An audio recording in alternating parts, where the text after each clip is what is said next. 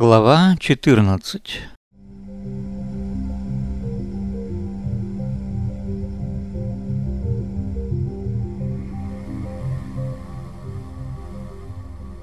На следующее утро в лабораторию номер 7 под предводительством Павла Павловича собрались все те же – Иван, Полина, Капитолина, Мила и Ярослав. На этот раз он был не в карнавальном костюме охотника, а в обычной одежде и в белом халате, как все остальные. Капитолина держала в руках Кешу, а Мила, соответственно, Машу. «Сегодня вы без ружья?» – обратилась к Ярославу Полина. «И даже без шляпы с пером», – вздохнул Ярослав. Подарил вчера племяннику. Ему шесть лет. Парень был в полном восторге. «Я думаю, ружья нам тут больше не понадобится», — заметил Дирдир. «Сегодня мы попробуем провести наш эксперимент в более спокойном порядке. Декорации сегодня тоже будут другие». «Какие декорации?» – удивилась Капитолина. Действительно, сегодня в лаборатории вместо цирковых тумб стояли два круглых стола, на расстоянии примерно пяти метров друг от друга. На столах ничего не было. «Сейчас все будет», — уверенно заявил Дирдир. «Ярослав Ерофеевич?» Ярослав легонько щелкнул пальцами. Засветились индикаторы приборов на стеллажах. Ярослав щелкнул пальцами еще раз, и на столах появились декорации. На первом столе лесная лужайка с цветами, на втором красивый холмик с раскидистой яблоней. «Управление на расстоянии», — важно произнес Ярослав. «Это что, голограммы?» — спросила Полина. «Нет, не голограммы», — ответил Иван. «У этих инсталляций есть плотность и масса, но они существуют только пока идет подача энергии». «Ничего себе!» – удивилась Полина. «Да если бы о наших разработках узнали киношники, они бы с ума посходили», – заявил Ярослав с гордостью. «А они не знают?»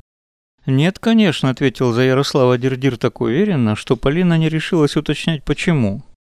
«Потому что нельзя давать людям и обществу то, к чему они пока не готовы», – объяснил и Павел Павлович мысленно. «Но зачем тогда все это создавать?» – спросила его также мысленно Полина. «Но, разумеется, не из любви к искусству», – ответил ей Дирдир с легкой иронией. Полина смущенно улыбнулась. Итак, дорогие Капиталина Аркадьевна и Людмила Романовна, официально и даже торжественно продолжил Павел Павлович вслух. Повторяю, сегодня никакой стрельбы не будет. Прошу вас, мило, посадите Машу на лужок с цветочками. Замечательно. А вы, Капуля, устройте Кешу на этом холмике под яблоней. Прекрасно. Мне кажется, они смотрятся просто чудесно. Ага, ответили Капитолина и Мила одновременно. История сегодня будет тоже очень простая, сказал Павел Павлович. Маша на лужайке любуется цветочками, Кеша на некотором расстоянии от нее, забрался на холмик, чтобы набрать яблок себе и Маше. И тут к цветам прилетели бабочки. Павел Павлович бросил быстрый взгляд на Ярослава. Тот небрежно повел рукой. Над цветами запорхали большие бабочки невероятной красоты. Павел Павлович улыбнулся и продолжал. Естественно, Маша позвала Кешу полюбоваться бабочками, и Кеша... «Ой!» — воскликнула Капитолина потому что Павел Павлович еще не успел договорить, как Кеша оказался рядом с Машей. «Это он сам!» — воскликнула Капитолина. «Я даже ничего не делала». «Ну, не сам, конечно», — проворчал Дердир. Но вид у него был сияющий. «Ярослав Ерофеевич, вы все фиксируете?» «Абсолютно все», — уверенно ответил Ярослав. «Ну, раз так», — хмыкнул Павел Павлович, «то теперь самое время отправиться Кеше и Маше за яблоками вместе». «Вместе?» – удивилась Капитолина, непроизвольно беря Милу за руку. «Ну, мы попробуем», – неуверенно сказала Мила. Они с Капитолиной улыбнулись друг дружке, крепко сжали руки, пальцы которых слегка засветились, и через мгновение оба медвежонка оказались под яблоней. Все присутствующие зааплодировали. А когда Кеша и Маша угостились яблоками, они снова отправились полюбоваться цветочками и бабочками, предложил Павел Павлович. Капитолина и Мила вновь переглянулись, и Кеша с Машей из-под яблони исчезли. Но на лужайке с цветами и бабочками не появились.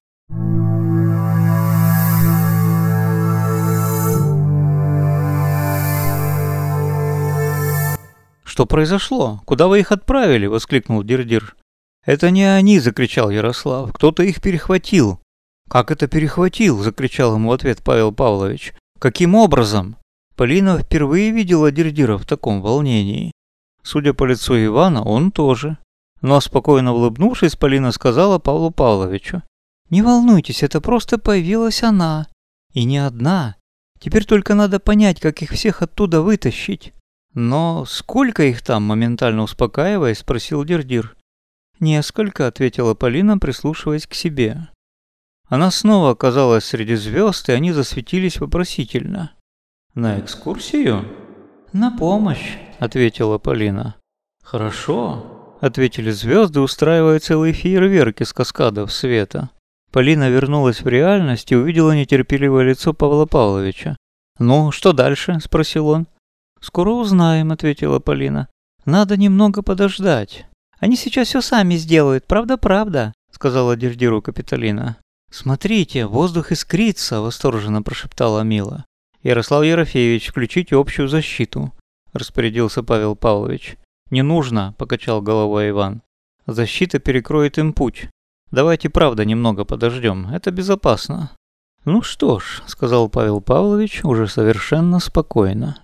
Все принялись ждать, в то время как воздух лаборатории в самом деле начал искриться, как наэлектризованный.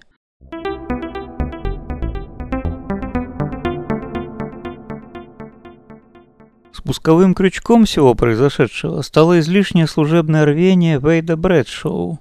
Впрочем, на этот раз полковником двигал животный страх, так что отчасти его можно понять. Отдав приказ о ликвидации Кена Эртона, полковник наблюдал за его смертью со злорадством и облегчением. Но когда тело Кена Эртона исчезло, полковник испытал совсем другие чувства. Впадая в дикую панику, полковник начал понимать, что эта ликвидация, скорее всего, прошла не вполне успешно.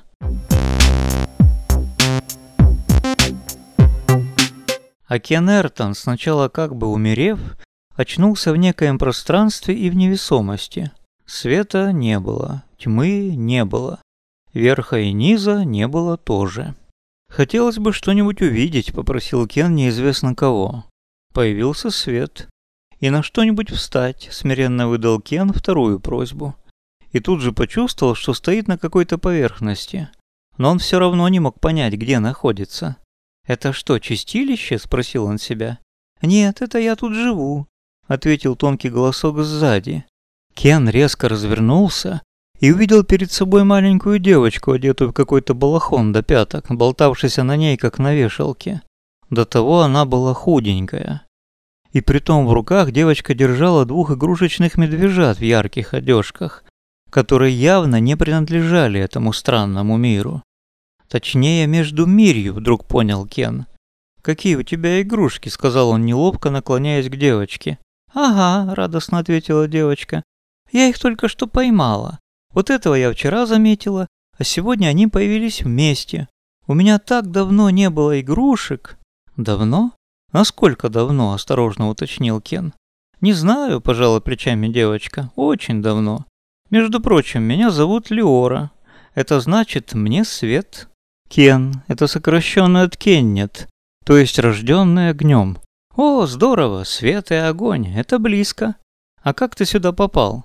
Тебя тоже хотели убить фашисты? Кен вздрогнул и, присмотревшись, понял, что балахон Леоры сшит из ткани в серую и черную полоску. Он протянул руку, и, повинуясь его движению, Леора опустила медвежат пониже. Кен увидел, что наверху ее балахона нашита желтая шестиконечная звезда.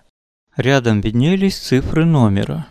Они нам всем дали номера и смеялись, когда говорили, что теперь каждого из нас защищает звезда Давида, объяснила девочка очень будничным голосом. Кен слушал ее, чувствуя, как его сердце колоколом стучится в груди. Сначала мы все жили в очень красивой деревне, недалеко от какого-то города. Я хорошо помню, стала рассказывать Леора дальше. У нас был дом и сад, в котором росли большие яблоки, очень вкусные. А потом началась война. Папа ушел и больше не вернулся. Потом фашисты собрали нас, кто остался.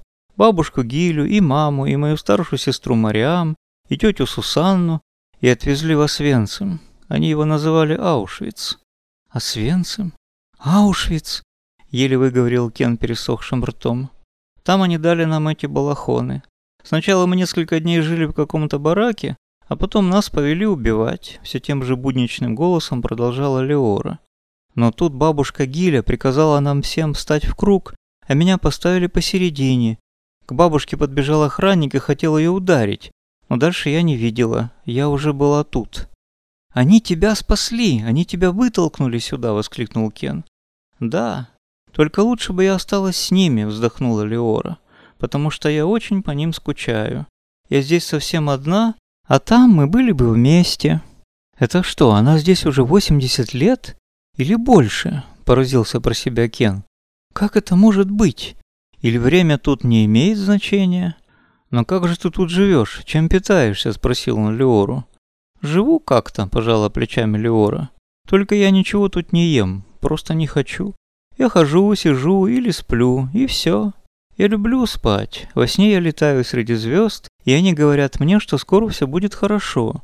Конечно, будет, потому что я скоро совсем растаю, и тогда встречусь с мамой, бабушкой, сестрой и тетей, и всеми остальными. Смотри».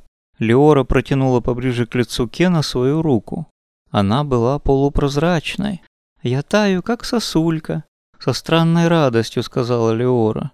«Нет, ты не растаешь, ты не должна», — воскликнул Кен. «Разве ты знаешь?» — задумчиво спросила Леора. «Знаю, потому что я знайка». «Знайка. Смешно звучит», — улыбнулась Леора. «А вот что, пойдем, я тебе покажу». Они появились недавно и тоже как будто спят. Только они не здесь, не в моем мире.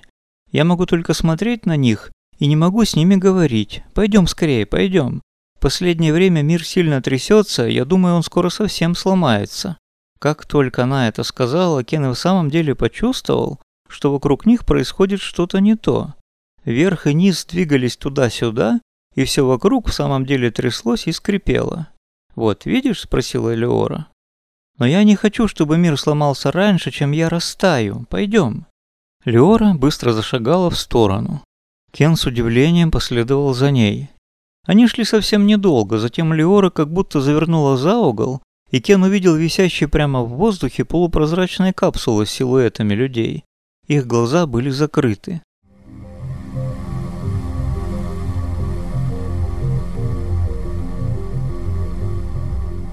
Кен непроизвольно принялся считать капсулы и насчитал ровно 13. «Тринадцать», — повторил он. «Значит, она должна быть здесь?» «Кто она?» — спросила снизу Леора. Но Кен, не ответив ей, быстро пошел вдоль ряда капсул. Предпоследней из них была молодая женщина с азиатскими чертами лица, а в последней... «Дорин!» — воскликнул Кен. «Дорин!» «Это твоя девушка?» — спросила Леора. «Да». «Она тебя не слышит. Жалко». Я не знаю, как ее разбудить. Зато мы знаем, мы знаем, зазвучали рядом радостные голоса. Вокруг Кена и Леоры замелькали две яркие звездочки, и Кен с громадным облегчением понял, что теперь в самом деле все будет хорошо.